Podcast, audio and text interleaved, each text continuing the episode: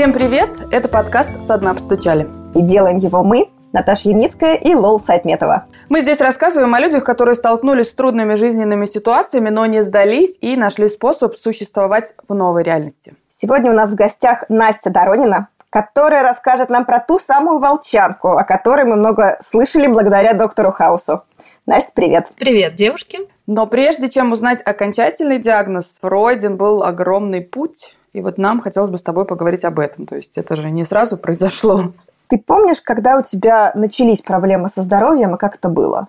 Да, помню. Самые первые проблемы со здоровьем, они у меня начались еще в подростковом возрасте. Лет в 13 или в 14 я познакомилась с таким а, синдромом, как называется по-медицински, синдром Рейно. Это спазм периферических сосудов на конечностях, там уши, нос, но у меня в основном страдали руки. И это были приступы Рейно, которые сопровождались побелением, кожи рук, а затем посинением и после сильным отеком и ощущением жжения. Врачи достаточно долго не могли понять причину, а почему же у меня это все началось, и решили, что это так называемый феномен Рейно первичный. Он бывает у молодых девушек и часто, ну, условно говоря, к зрелому возрасту он проходит. Он сам по себе не опасен, он не сопровождает никакие другие заболевания, да, потому что есть феномен Рейно, есть синдром Рейно. Синдром – это то, что идет на фоне какого-то другого заболевания.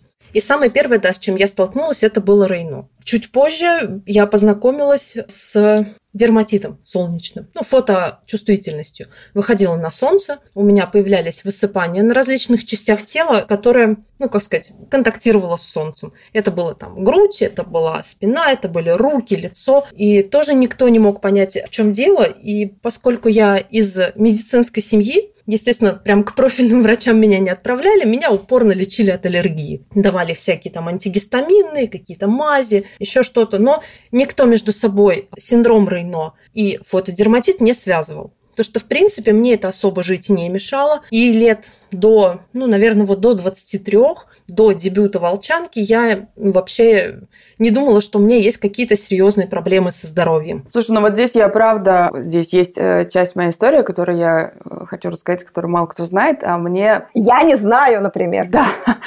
У меня тоже был эпизод, когда мне пытались поставить, но тогда это почему-то болезнь Рейно называлась. И у меня, кстати, вот ты говоришь, не очень мешало. Но мне не сильно мешало, но я помню, что, например, если руки замерзали, я, например, на первой паре писать уже не могла. То есть я, ну, как бы я ждала, когда они там, не знаю, немножко согреются, что-то там с ними произойдет. И я помню, что я тогда читала, что есть разные стадии, типа, вот ты говоришь, побеление, есть еще покраснение, а потом они синеют, ну, это вот такая страшная последняя какая-то стадия, типа с ними совсем уже все плохо.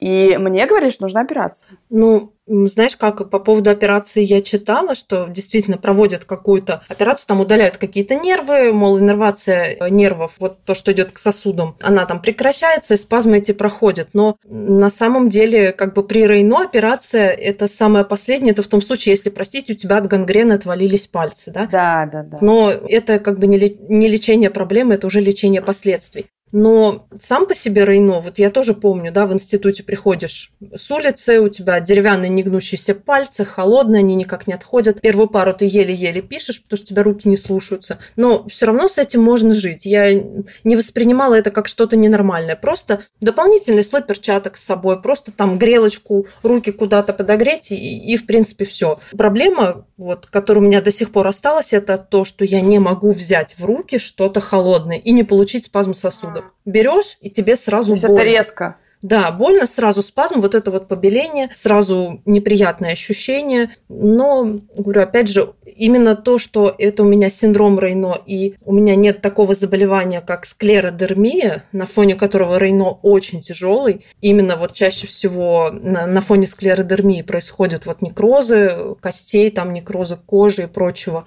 Слава богу, что у меня этого нет, поэтому можно жить вполне. Это не такое прям вот страшное дело. Слушай, а вот мне интересно, ты сказала, что так как ты из медицинской семьи, то к профильным врачам тебя не отправляли упорно лечили от аллергии. А можешь пояснить, а как вот это связано? Почему медицинские, медицинская семья, и вдруг тебя не отправляют там сразу, типа, давай проверимся на все? Иди сделай МРТ всего тела, например. Почему? Было дело в начале 2000-х в провинциальном городе, и ничего серьезнее, там, я не знаю, КТ, ой, КТ, рентгена и УЗИ в городе вообще ничего не было. Ну и, конечно же, медицинская семья – это что? Это я ж врач, я ж сам все знаю, и никакие тебе другие врачи не нужны, у тебя просто аллергия. Ты что-то съела, плюс у меня в детстве там на каких-то пробах нашли аллергию на какие-то травы, никто до сих пор не помнит, на какие травы, и я и знать не знаю, какие. И все считали, что, ну, это же летом, это же травы, все это у тебя что-то идет, какая-то аллергия на травы. Попей там, вон, уголь активированный и какой-нибудь там, ну, цитрин, условно говоря. Поэтому никто всерьез не думал об этом. Ну, медицинская семья это вообще на самом деле не всегда хорошо, потому что бывают доказательные, бывают недоказательные врачи. Да, это сейчас у нас докмет идет а, широкими шагами по просторам сети, да, врачи рассказывают о том, что такое докмет, но раньше-то как было? Вот профессор сказал, вот он прав, вот его мнение самое правильное. Ну и, соответственно, что у меня все слушали бабушку. Бабушка врач, неважно, что это фтизиатр, но это же врач, поэтому они все знают. И когда я заболела, самое главное, что было, я не рассказывала очень долго родственникам о своей болезни, потому что у них какие-то свои представления о э, жизни, о том, как надо лечить заболевания, и для них, например, волчанка, это вот у бабушки, как в университете их учили, что волчанка, там, ну, какие там были 60-е года, что если заболел волчанкой, то все, но это смерть. Вот. Поэтому не рассказывала, не говорила, очень долго времени не говорила. Ну, потому что у них какое-то свое понимание жизни. Слушай, а вот ты говоришь, что появляется, значит, э, после Рейно еще реакция на солнце, верно я понимаю? А еще, опять же, я, расскажи мне хронологию, появляется в какой-то момент холодовая крапивница. Это все друг за другом происходит?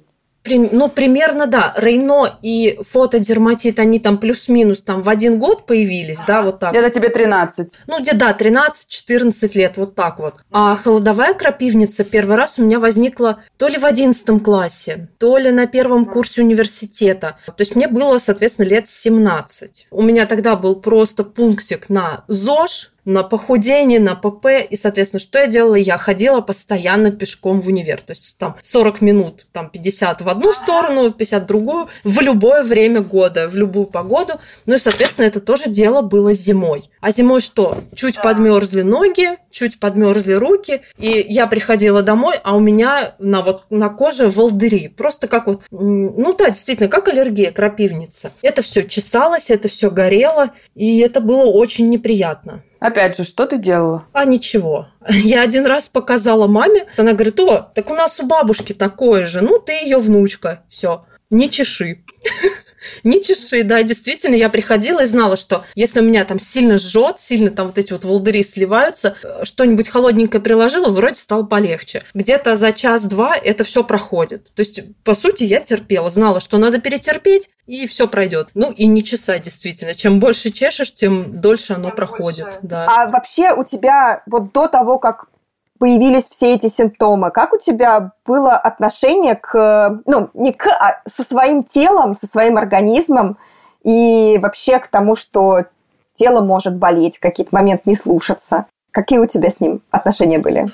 Ну, отношение это было нормальное, потому что все-таки бабушка, например, врач, она многое рассказывала по медицине, да, она, например, со мной и моей младшей двоюродной сестрой рассказывала нормальным языком, что такое месячные, как происходит э, цикл у женщины, как можно забеременеть, что такое там половое воспитание. То, чем родители вот не занимались. Бабушка, как врач, это могла рассказать. Поэтому, да, я знала, что люди болеют, что такое происходит, и ничего страшного нет. А плюс к тому же, один раз я, как говорят, посидела на холодном и попала в гинекологию с аднекситом, с воспалением придатков. Поэтому я знала, что такое болезни, ну, совершенно нормально относилась. К своему телу у меня, конечно, были требования такие максимальные. Подростковый был одно время такой ну, небольшой излишний вес, и, естественно, начитавшись всяких пабликов ВКонтакте, типа там 40 килограмм и прочее, надо было худеть, надо было голодать, заниматься спортом. И вот до, наверное, лет 19-20, вот с 16 до 19 я активно занималась в тренажерном зале,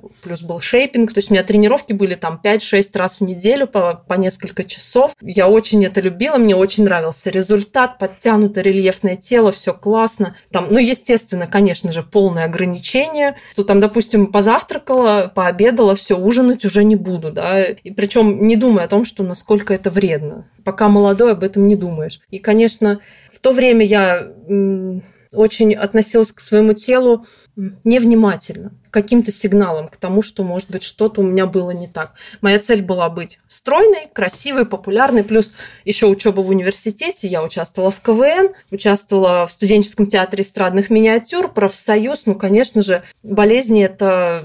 Они, конечно, есть, но лучше бы, чтобы со мной ничего не было, потому что это мешает учиться, это мешает активной жизни. Поэтому на очень многое, конечно, я забивала. Слушай, а вот ты потом пишешь про 2015 год, и честно, я часть терминов вообще не поняла. Ну, видимо, у меня не медицинская семья, как бы.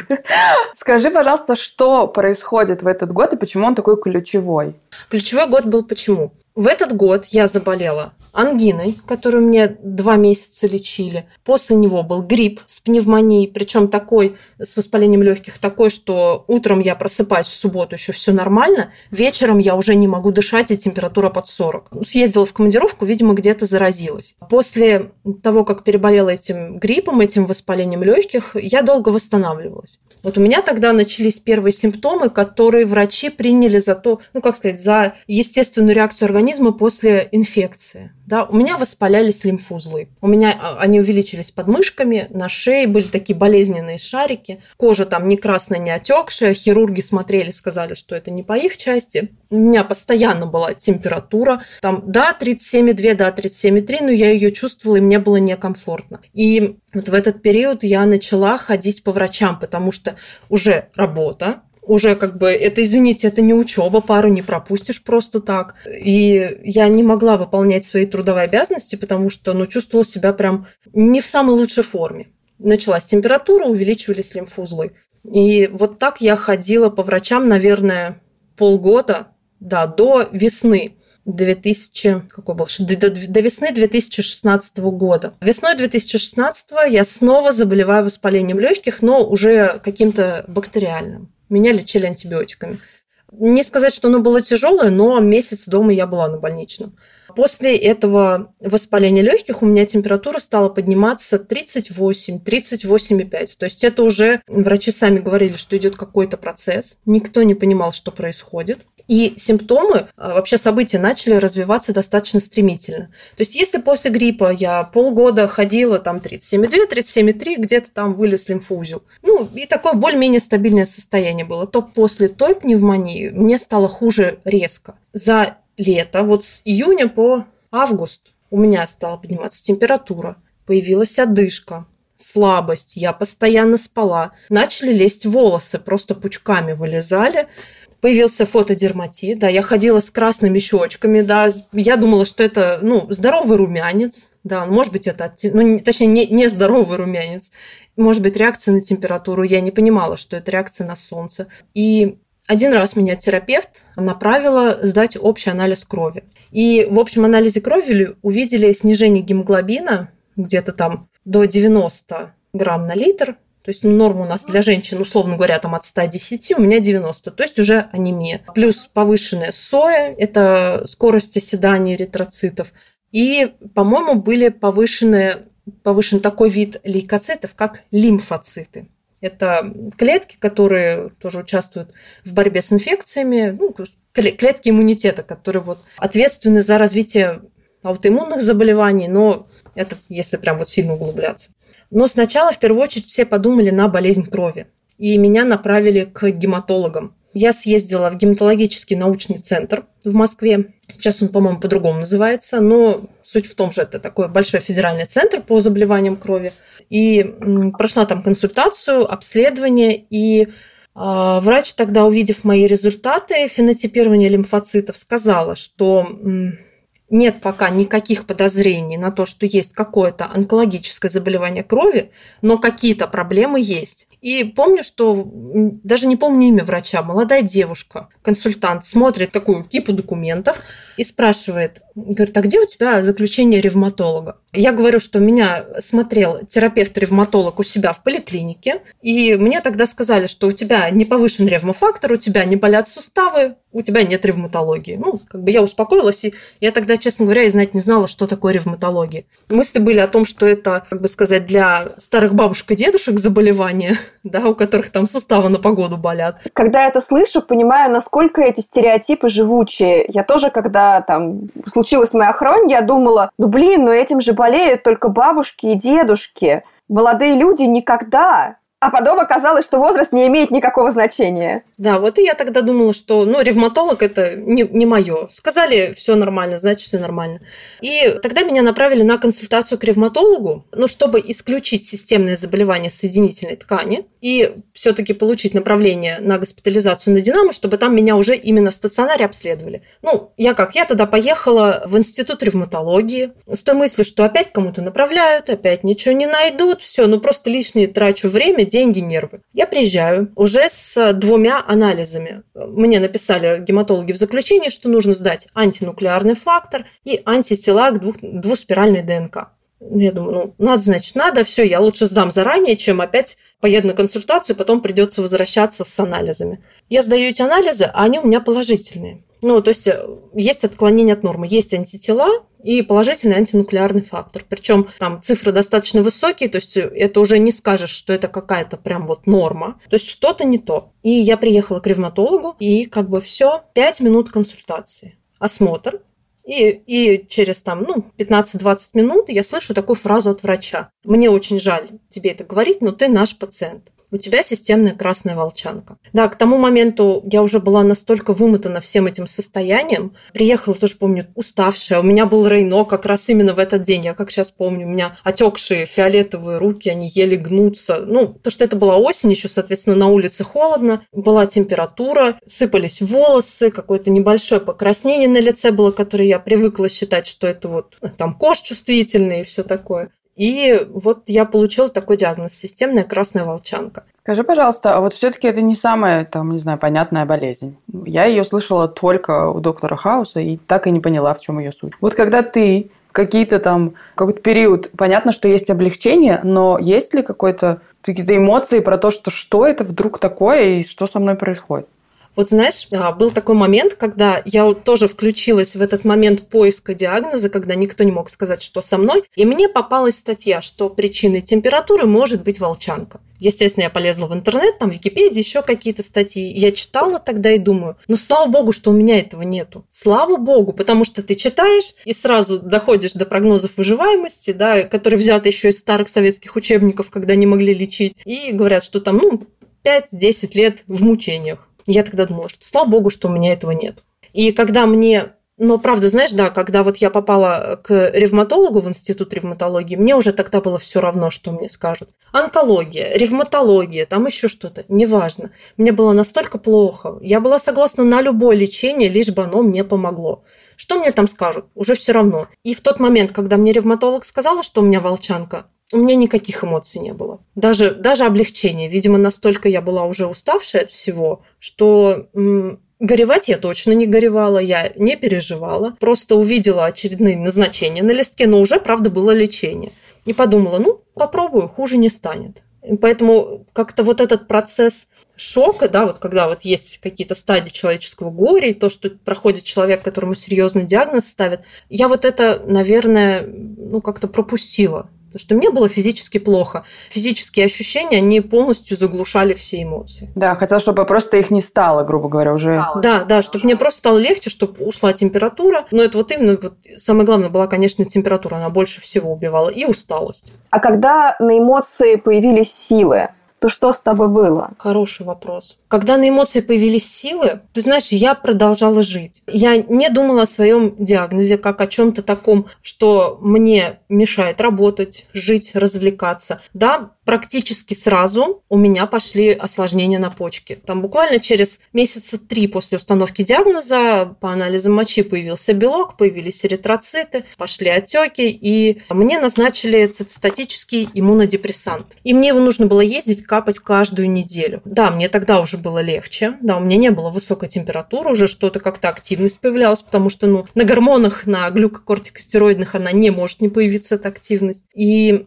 как ты знаешь, вообще я, я не помню никаких отрицательных эмоций относительно своей болезни. В тот момент я занималась, э, ну, работала на, на две ставки на работе. Химиком в лаборатории и инженером по стандартизации. Я занималась разработкой документации, технических условий, получением сертификатов на химическую продукцию. То есть у меня была еще работа такая достаточно подвижная. Мне постоянно нужно было ездить в Москву, отвести кому-то договор, отвести образцы на испытания. И я все это умудрялась совмещать с капельницами циклофосфана. Я приехала с утра, откапалась и поехала по всей Москве по точкам раздавать все, что мне необходимо. Там получать документы, отправлять образцы. Ну, совершенно не вызывало это никаких отрицательных эмоций. То есть я просто жила, я чувствую, я понимала, что мной занимаются. Доктор, спасибо ей большое, она сразу объяснила, что лечение долгое, да, возможно, пожизненный прием препаратов, да, какое-то время сейчас будет пока тяжело, пока мы не достигли ремиссии, да, но самое главное, что мне сказали, что это пройдет, что нужно перетерпеть, переждать, сложный период пройдет, наступит облегчение, и дальше уже будем просто ну, на поддерживающей терапии. Поэтому я знала, что это закончится, это нужно потерпеть, и нет никакого смысла предаваться грустным эмоциям, надо просто дальше продолжать жить. Ну, прям какой-то обнадеживающий результат неожиданно. Ну, то, что врачи так говорят, что поддерживают, что... Да, что... да, вот на самом деле... Такого, что... Ну, вы знаете, вот, наверное, в том плане в Институте ревматологии врачи работают хорошие, да, они умеют поддерживать.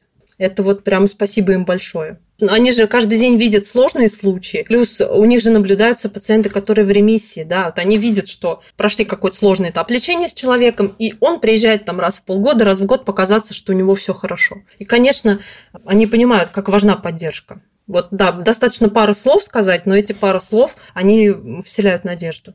Конечно, да, местные врачи, это был отдельный разговор, да, они до сих пор все слышат волчанка, о, это все, поэтому я даже не беру во внимание их какие-то реакции, их какие-то фразы, это было много раз, меня это не беспокоит. Самое главное, что именно ведущие мои врачи уверены в успехе. Они уверены во мне, значит, я не имею права подвести. Слушай, э, я так понимаю, что на какой-то период э, появляются силы и появляется, да, там какая-то уверенность, что все идет по плану, э, лечение помогает. Потом в твоем описании появляется появляется такой термин, я тоже его не знаю, люпус нефрит. Это происходит да, это вот как раз поражение почек при волчанке. Люпус по-латински. Волчанка. А, то есть это то, что начинает происходить, когда начинается лечение. Да, да. А тебя о нем предупреждали, что это может быть? Или это было как гром среди ясного неба, внезапно ты просыпаешься и все? А я уже к моменту все знала, прочитала. Я знала, что чаще всего поражаются почки, там легкие, сердце. Поэтому что такое поражение почек при волчанке, я, ну, я понимала, что это может быть. Не обязательно, что это будет, но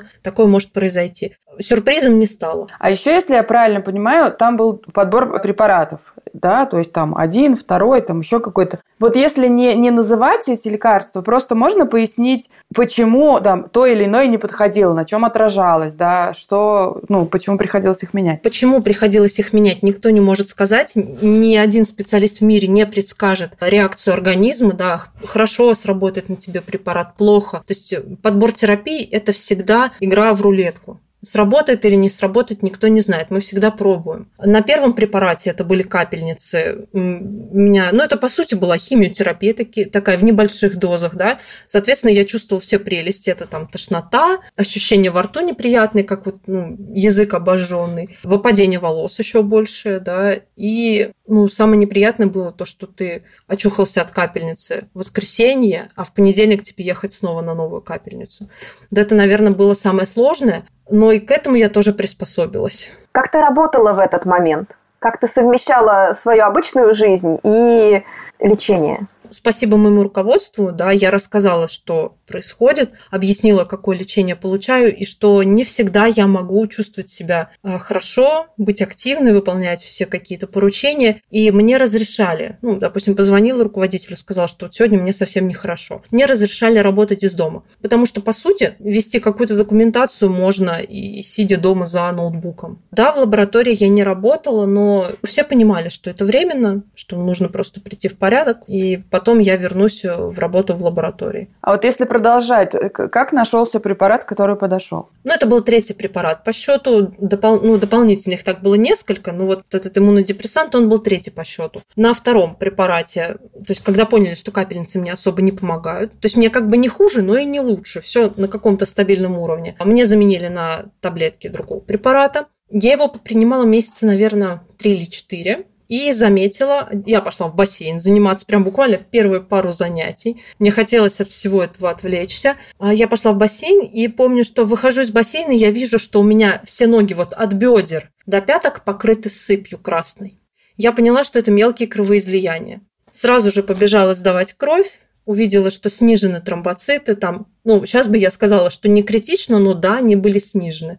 Написала в WhatsApp врачу, и мне сразу сказали, собирайся, приезжай. И так поняли, что препарат, который должен как бы работать, он не работает. То есть это, врачи уже тогда сказали, это был не побочный эффект, а опять же продолжение развития заболевания, потому что волчанка действует на кровь, снижает содержание всех клеток в крови.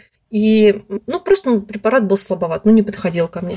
И мне назначили третий препарат в максимальной дозировке, но он действительно очень хорошо действует на тех, у кого проблемы с почками, проблемы с кровью. И неожиданно, но он мне помог. Не сразу это все стало понятно. Где-то через первые эффекты да, пошли там где-то через полгода, но стабильно шло улучшение, улучшение, улучшение. И сейчас я понимаю, что не только по почкам были улучшения, но и по коже, по температуре, по суставам. То есть я вернулась в нормальную жизнь как-то так совершенно незаметно для себя.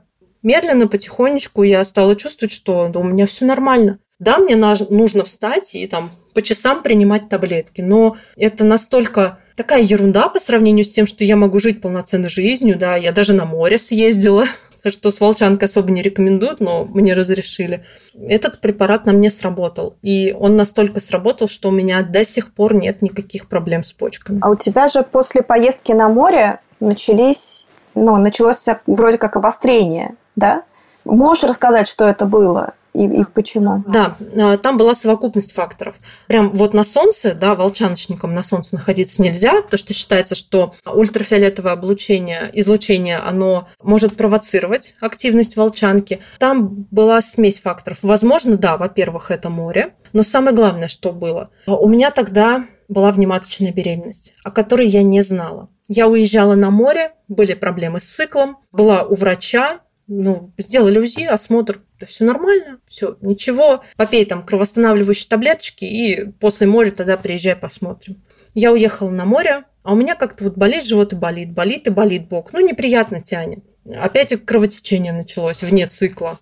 Опять остановила таблетками. Вроде, ну ничего, все нормально. И я вернулась, вернулась из поездки с бронхитом где-то в аэропорту подцепила, потому что были кашляющие дети рядом. И так получилось, что я заболела бронхитом и попала уже ну, естественное развитие внематочной беременности. Я попала по скорой в гинекологию, на удаление, на операцию. О том, что это была внематочная, я узнала после операции. Да? А первое, что у меня увидели, это большую кисту яичника, что-то 12, что ли, сантиметров. Но у меня уже тогда левый бок выпирал, уже невозможно было игнорировать эти проблемы. Левый бок выпирал ощутимо по сравнению с правым, с учетом того, что я женщина не худая. Это, это уже серьезный такой симптом удалили кисту яичника, но она была чисто гормональная, это лютеиновая киста, ничего страшного. Но самое главное, да, внематочная беременность близко к яичнику. Спасли трубу, спасли яичник, ну, почти, почти его весь удалили, но все-таки там какую-то часть оставили. И, соответственно, вот этот вот такой поток событий, инфекция, э, беременность, и, соответственно, получается ее прерывание, потому что беременность, как мне сказали, она была замершая, но до седьмой недели она развивалась. Соответственно, беременность, операция, все это вместе подействовало как такой, ну, большой стресс для организма, и у меня пошло обострение. Я четко помню, что вот после операции, через неделю после операции я уже вставала, ходила, могла гулять по два часа. Ну, не так вот прям вот быстро, активно, но, в принципе, нормально то через три недели после операции я не могла встать с кровати. У меня не было сил в мышцах. Я даже не знаю, как это объяснить, вот если ты это не чувствовал у тебя просто не слушаются мышцы. Чтобы встать с кровати, нужно приложить какие-то там нечеловеческие усилия. Вот тогда я поняла, что, ну, подумали, что у меня обострение волчанки. Но на самом деле это было развитие нового аутоиммунного заболевания, другого, которое мне распознали только спустя три, наверное, четыре года которые, то есть все меня просто списывали на волчанку. Как начинает меняться твоя жизнь? И вот, видимо, с появлением э, заболевания, которое со временем станет понятно, что это оно. Все-таки был период, когда ты немножко выдохнула, и такая думаешь, ну все, мы взяли под контроль, я могу теперь как-то спокойно жить и работать. И тут новый эпизод. Было ли уже какое-то, я не знаю, отчаяние, типа, да что это вообще такое? Поначалу не было. Действительно, ну, мне ставили, да, обострение волчанки, и врач-ревматолог тоже была уверена, что, ну, вот так у тебя случилось, да, такой вот стресс, небольшое обострение, мы сейчас подлечим, и все нормализуется. Ну и, соответственно, первое время я была уверена, что оно так и есть, что все нормально. Проблемы начались когда? Когда это заболевание начало прогрессировать на терапии. Начала прогрессировать мышечная слабость. И я ездила по разным ревматологам. Слабость боли в мышцах, да, вот еще что было, это, конечно, боли в мышцах, вот одновременно как будто ты перезанимался в зале, да, или вообще каким-то спортом, и заболел инфекцией, то есть тебя и ломает, и вот выкручивает, и одновременно мышцы болят, вот эта острая боль. И это было со мной постоянно, особенно это острые боли были ночью. Я ходила по врачам и слышала от всех одно и то же. Ну, у тебя же волчанка. Ну вот, вот такое. Вот у тебя миозит, то есть воспаление мышц в рамках волчанки. Это я слышала, так, это 18 год, до 2021 года. Последний год, вот с 20 года, да, до 21-го. Это был, наверное, самый сложный период в жизни. Это период разочарований вообще в, во врачах, даже в профильных специалистах, которые меня просто вертели, крутили с ног до головы. У меня не было лабораторных признаков активности системной красной волчанки. То есть я сдавала специфические маркеры. У меня все было чисто. У меня не было каких-то ярко выраженных там воспалений по биохимии. У меня была хорошая кровь общая, да, там все нормально а мне плохо. У меня температура, у меня болят мышцы, у меня слабость. И вот тогда врачи говорили, ну, это как бы это волчанка, это нормально. Или, или еще было любимое, это стероидная миопатия. Это такое заболевание, которое развивается на фоне длительного приема преднизолона, там, дексаметазона или прочего. То есть атрофия мышц. Это действительно такое может быть. И вот за три года я потратила очень много денег, очень много нервов, времени для того, чтобы докопаться до истины. Наверное, за год до вступления в исследование мне уже хотелось бросить все абсолютно, уже вот бросить все на самотек. Ну уж уже мысли были какие. Но если врачи говорят, что ничего нет, ну что тогда я себя мучаю?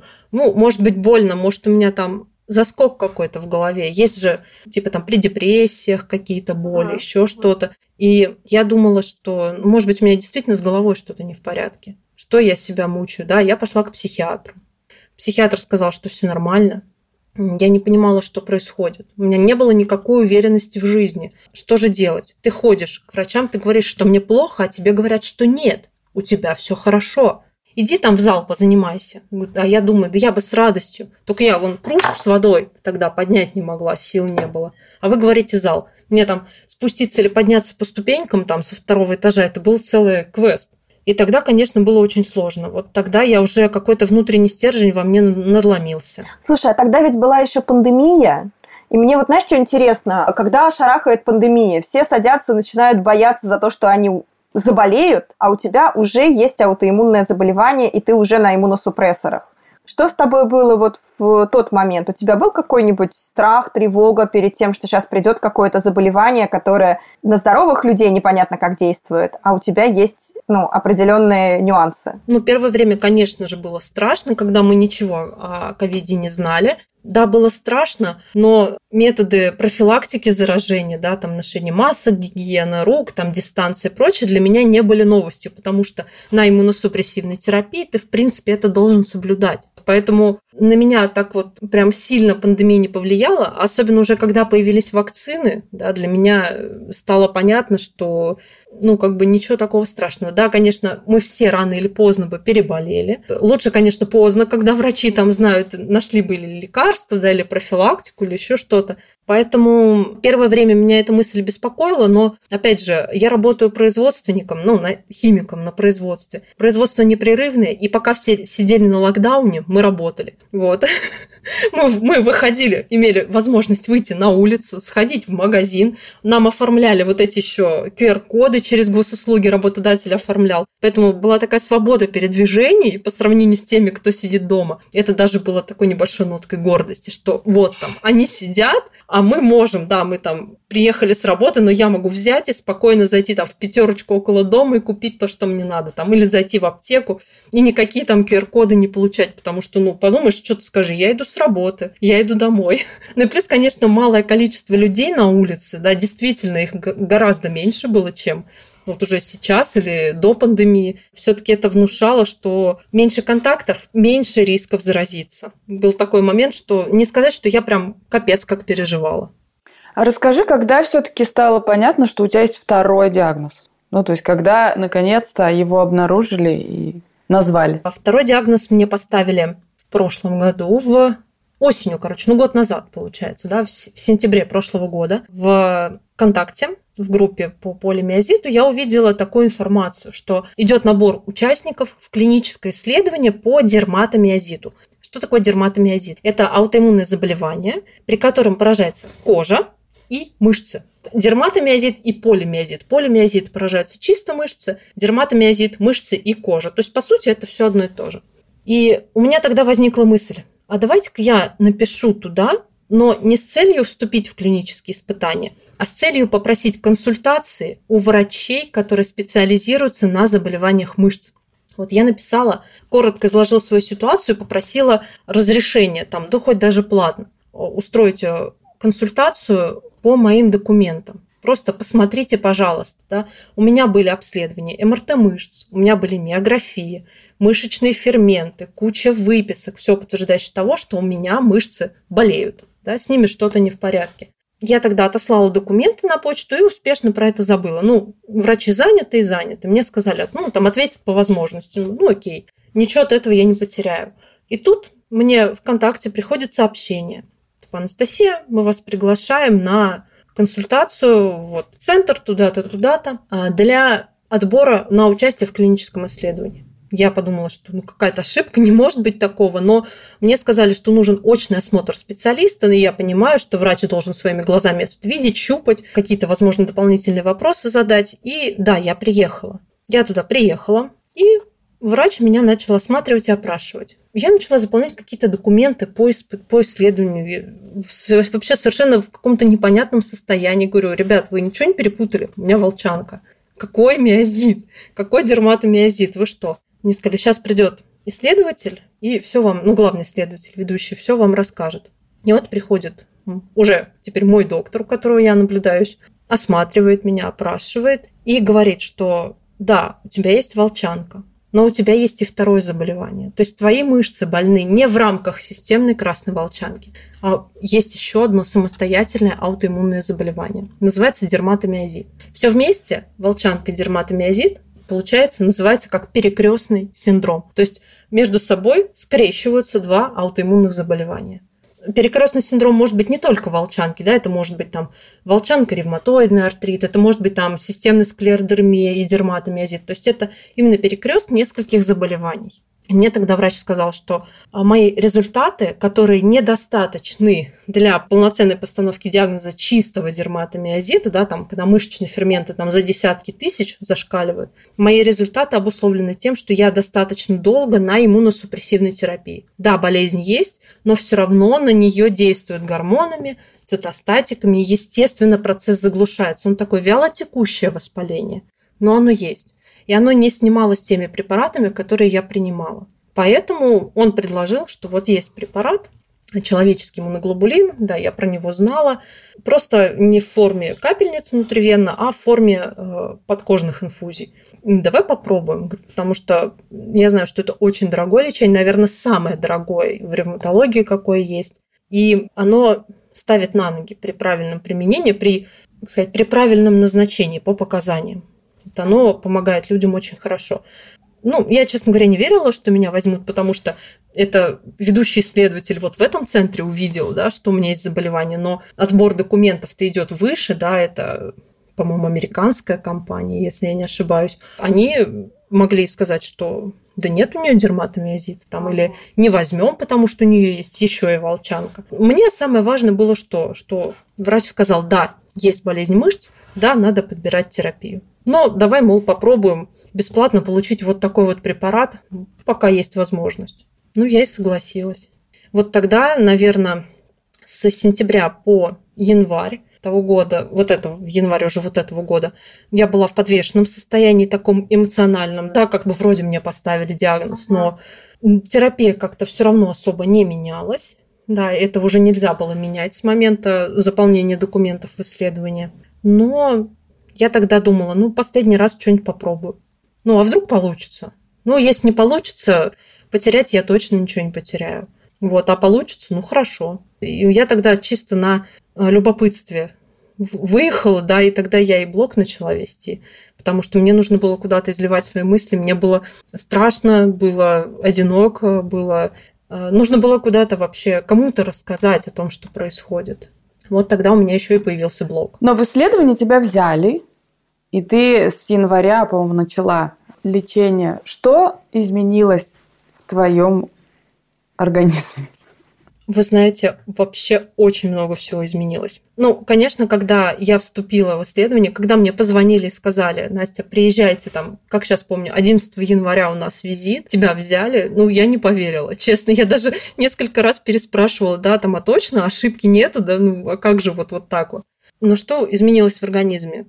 Появились силы, да, у меня ушли боли. То есть боли, которые были со мной три года, боли в мышцах, они ушли. Это вот для меня, наверное, самая большая победа, потому что у меня сейчас совершенно нет нету вот этого бесконечного приема обезболивающих препаратов, нету мысли о том, что мне надо спуститься по лестнице, да, и мне будет больно. Нет, у меня появились силы нормализовались анализы крови. Да? Ну, есть некоторое там отклонение, но это как бы мелочи. Но самое главное, что появились появилась мышечная сила, она растет, улучшилась координация, улучшилась скорость, то есть я там все эти тесты прохожу, это все в динамике видно. Практически ушли показатели лабораторные мышечного воспаления. Самое главное, мне врачи разрешили заниматься, даже настоятельно рекомендовали заниматься в тренажерном зале. Ура! Да, это для меня вообще моя любовь с института еще, да, как вот я об этом говорила. Занятие в зале – это такой выплеск эмоций, это вообще там заряд бодрости, хорошего настроения и прочего. Поэтому да, потому что при активном воспалении мышц заниматься нельзя, особенно какими-то там нагрузками с отягощением, потому что это еще больше травмирует мышцы, это еще больше воспаление, то есть, соответственно, еще хуже. А теперь мне не то, что можно, мне нужно, потому что мышцы, которые пострадали от воспаления, да, часть мышечных волокон разрушена, нужно наращивать новые мышцы. Конечно, моя жизнь изменилась. Слушай, а ты в блоге писала, что у тебя вообще-то на жизнь есть большие планы. А вот можешь что-нибудь рассказать из того, чем ты можешь поделиться? Что бы ты хотела для себя и о чем ты сейчас мечтаешь? Ну, я сейчас мечтаю уйти с основной работы, уйти с производства и начать, ну, в общем, грубо говоря, больше зарабатывать, да. Я сейчас для этого учусь, прохожу курсы, очень надеюсь, что получится выйти на тот заработок, на который я хочу. Во-вторых, я хочу вернуться к регулярным тренировкам в зале, да, то есть к постоянным, как это было в институте, но не к изматывающим, да, а именно те, которые вот тренировки-то про здоровье. Хочется доделать ремонт в квартире наконец-то. Ну и, соответственно, конечно же, дети. Рожать мне нельзя, но мы с мужем решили, что у нас будут приемные. И, соответственно, а для того, чтобы взять ребенка, это нужно, я считаю, что мне тоже нужно выйти на самостоятельный, независимый доход от супруга, чтобы, ну, мало ли что, в случае чего, я могла обеспечить себя ребенка и ремонт в квартире, да, без ремонта никуда. Ну и, естественно, стабильное состояние. Я должна быть уверена, что у меня все хорошо, и я смогу за маленьким человеком ухаживать и постоянно не думать о том, что мне самой плохо. Ну вот ты упомянула мужа. А скажи, пожалуйста, как все происходящее отражалось на твоей личной жизни, или наоборот это не отражалось и, и помогало тебе? Ну, можно сказать, что практически не отражалось, потому что муж поддерживал и поддерживает меня в плане здоровья, да, то есть всегда какие-то, если нужны платные обследования, это я всегда прохожу. Он очень много работает, вот, старается много зарабатывать, и поэтому болезнь, наверное, не, не отдалила нас, не, не испортила наши отношения. Нет. Они как-то вот как были хорошие, они так и остались. И вот даже сейчас у меня, например, бывают, возникают какие-то мысли, что, блин, надо бросить исследование, да, тяжело, там, эти ежедневные инфузии, эти капельницы, это время, это все, это больно иногда. И, но муж меня возвращает на место. Типа, нет, ты не для этого столько шла, что столько терпела, столько ждала. Давай, мол, без глупостей.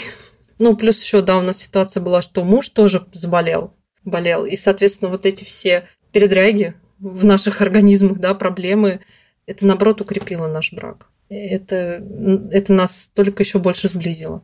А у тебя никогда не было мысли о том, что ты можешь стать обузой или в какой-то мере неудобной? Ну, знаешь, в том смысле, что люди, которые живут рядом с теми, кто хронически болен, могут в какой-то момент устать. Я часто об этом думаю. Да, и для меня это большой страх стать обузой для своих близких, да, стать беспомощной, попасть там и в финансовую, и в физическую зависимость, и в эмоциональную, да. Для меня это самое страшное, и это, наверное, одна из целей моих, один из, одна из движущих сил, что заставляет меня бороться за свое здоровье. А как ты вообще справляешься с этим? Ну, вот с этими страхами, с этими переживаниями, опасениями? Это просто меня двигает к тому, что надо развиваться, надо не, заби- не забивать на себя и надо лечиться. Потому что слечь всегда успеешь. Вот это самая главная мысль. Стать обузой можно успеть всегда. Поэтому ну, эти мысли, они не навязчивые, они не постоянно крутятся в голове, просто где-то там, в закромах, это сидит, что такое может быть. И все. И это просто является движущей силой, что надо быть сильной, я еще молодая, хочется пожить, мне самой хочется жизнь еще повидать, там, и попутешествовать, и там и дети, и семья, там хобби и прочее. Поэтому это все заставляет меня двигаться. А еще ты говоришь, что у тебя у близких, у родственников тоже были проблемы, да, там явно с иммунитетом, с организмом, да, что-то происходило. Вот сейчас, когда у тебя, ну, уже есть какое-то понимание, то есть это все-таки они про себя не знали, не было исследований, не было каких-то анализов, которые они не сдали в свое время. То есть это что-то похожее с тобой или, или нет? Не совсем у моей бабушки, та, которая фтизиатр, врач, у нее ревматоидный артрит. Это тоже аутоиммунное заболевание, но с поражением суставов преимущественно. И у ее тоже она там то ли тетка двоюродная, то ли сестра двоюродная, но тоже кровная родственница, но мне она достаточно дальняя. У нее тоже ревматоидный артрит. То есть какие-то определенные нарушения в работе иммунитета, видимо, у нас это что-то семейное, что-то заложено генетически. Да, не выявлен ген, который отвечает за развитие аутоиммунных заболеваний, но, видимо, есть какая-то предрасположенность к неадекватным реакциям иммунитета на собственные ткани.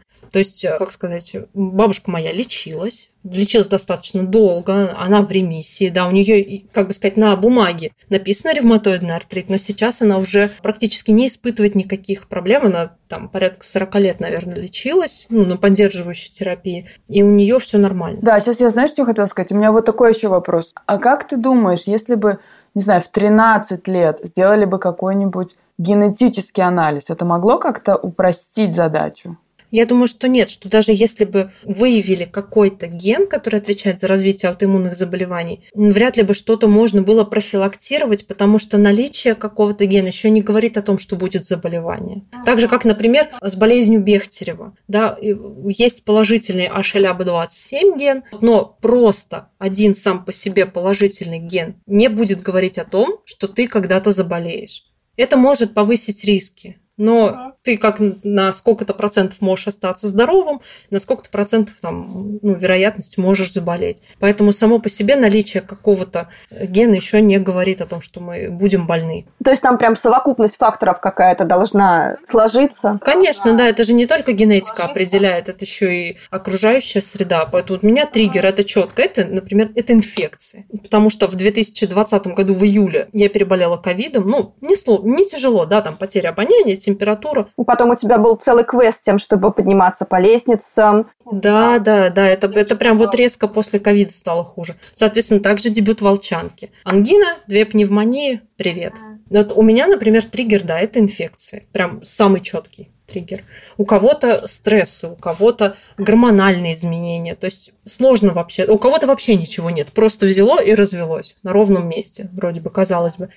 Поэтому одни гены не влияют. Скажи, а что бы ты могла посоветовать тем, кто столкнулся либо с тем, что ему никак не могут поставить диагноз, либо столкнулся с аутоиммунным заболеванием и находится в растерянности, не знает, что ему делать. Знаете, такая категория людей, которые ищут свой диагноз, да, которым пытаются что-то поставить. Это такая разношерстная категория людей, у которых могут быть проблемы просто после инфекции, да, там как постковид. У кого-то будем честными, да, это и ипохондрическое расстройство, это психические нарушения, а кто-то действительно болен. Ну что я могу сказать? Слушать врачей, обязательно выполнять все рекомендации, проходить все консультации, делать все, что они говорят. Дебют аутоиммунного заболевания может развиться на годы. Так же, как вот у меня было, считай, с детства. Что-то было не так. Поэтому, то есть даже если тебе не ставят диагноз, попробуй адаптироваться и пожить с этим, да, потому что если действительно есть какие-то расстройства эмоций, расстройства психические, да, не стоит пренебрегать консультацией психиатра. Это действительно хорошие врачи. Это не те, кто тебя завернут в смирительную рубашку и положат в стационар и тем самым сломают тебе жизнь. Нет. Это те врачи, которые действительно помогают жить. Поэтому консультацию психиатра, я считаю, это обязательная вещь, потому что даже если у тебя ничего нет психиатрического, но есть, например, какая-то тревога, это вот эти состояния можно облегчить, тебе будет легче. Ну а с теми, кто уже заболел, да, но еще, например, не знает, как с этим жить, я могу посоветовать что? Поменьше читать статьи копирайтеров из интернета. Это прям, прям вот первое, кстати, что мне мой врач сказал, что читаешь в интернете, дели на 16, а лучше вообще спрашивай у меня. Потому что все, что пишут, это устаревшие данные, это все не очень правдиво. Учить ну, как сказать, учить, интересоваться физиологией, интересоваться биологией и прочим, потому что без понимания функционирования, элементарного понимания функционирования организма сложно будет разобраться в своей болезни. И самое важное – это слушаться своего врача. Если вдруг что-то не нравится в общении с врачом, вот, ну, не бояться менять специалисты, ревматологи не так часто встречаются, но они есть. И не стоит бояться пойти к другому врачу, даже если ты из какого-то там далекого поселка, даже еще откуда-то, неважно. Всегда нужно иметь в виду, что можно сменить врача, с которым тебе будет комфортно, который тебя поддержит, который тебе поможет и который тебя настроит на положительный исход. На самом деле, прям откровенно говоря, плохих исходов при ревматологических заболеваниях сейчас гораздо-гораздо меньше, чем было раньше. Сейчас вся терапия поддерживающая направлена на то, чтобы мы жили долго, полноценно и хорошо. Поэтому Врача своего нужно слушать, нужно ему верить. Но если вдруг что-то не нравится, не бояться сменить специалиста. Спасибо тебе большое. Мне кажется, как-то ты настроила всех нас на какой-то позитив. Как-то есть жизнь, она продолжается. Но она, она и не заканчивается с болезнью. Ну, так, такие особенности организма. Ну, побольше таблеточек мне надо пить. Но я вот сейчас с вами поговорю, соберусь, там, приберусь, доделаю домашнее задание по учебе, пойду в зал. У меня жизнь, у меня жизнь идет, все отлично. Даже если для этого нужно просто лишние таблетки пить. Ничего такого. Блин, ты офигенная, конечно. Обожаю таких героев. А это был подкаст «Со дна постучали». И его ведущие Лол Сайтметова и Наташа Химницкая. И мы обязательно дадим ссылку в описании на телеграм-канал Насти. Она там э, рассказывает много интересного, поэтому если вам нужны какие-то более развернутые ответы, она там дает какие-то материалы. Так что подписывайтесь, и все будет в описании. А мы услышимся через неделю. Пока-пока.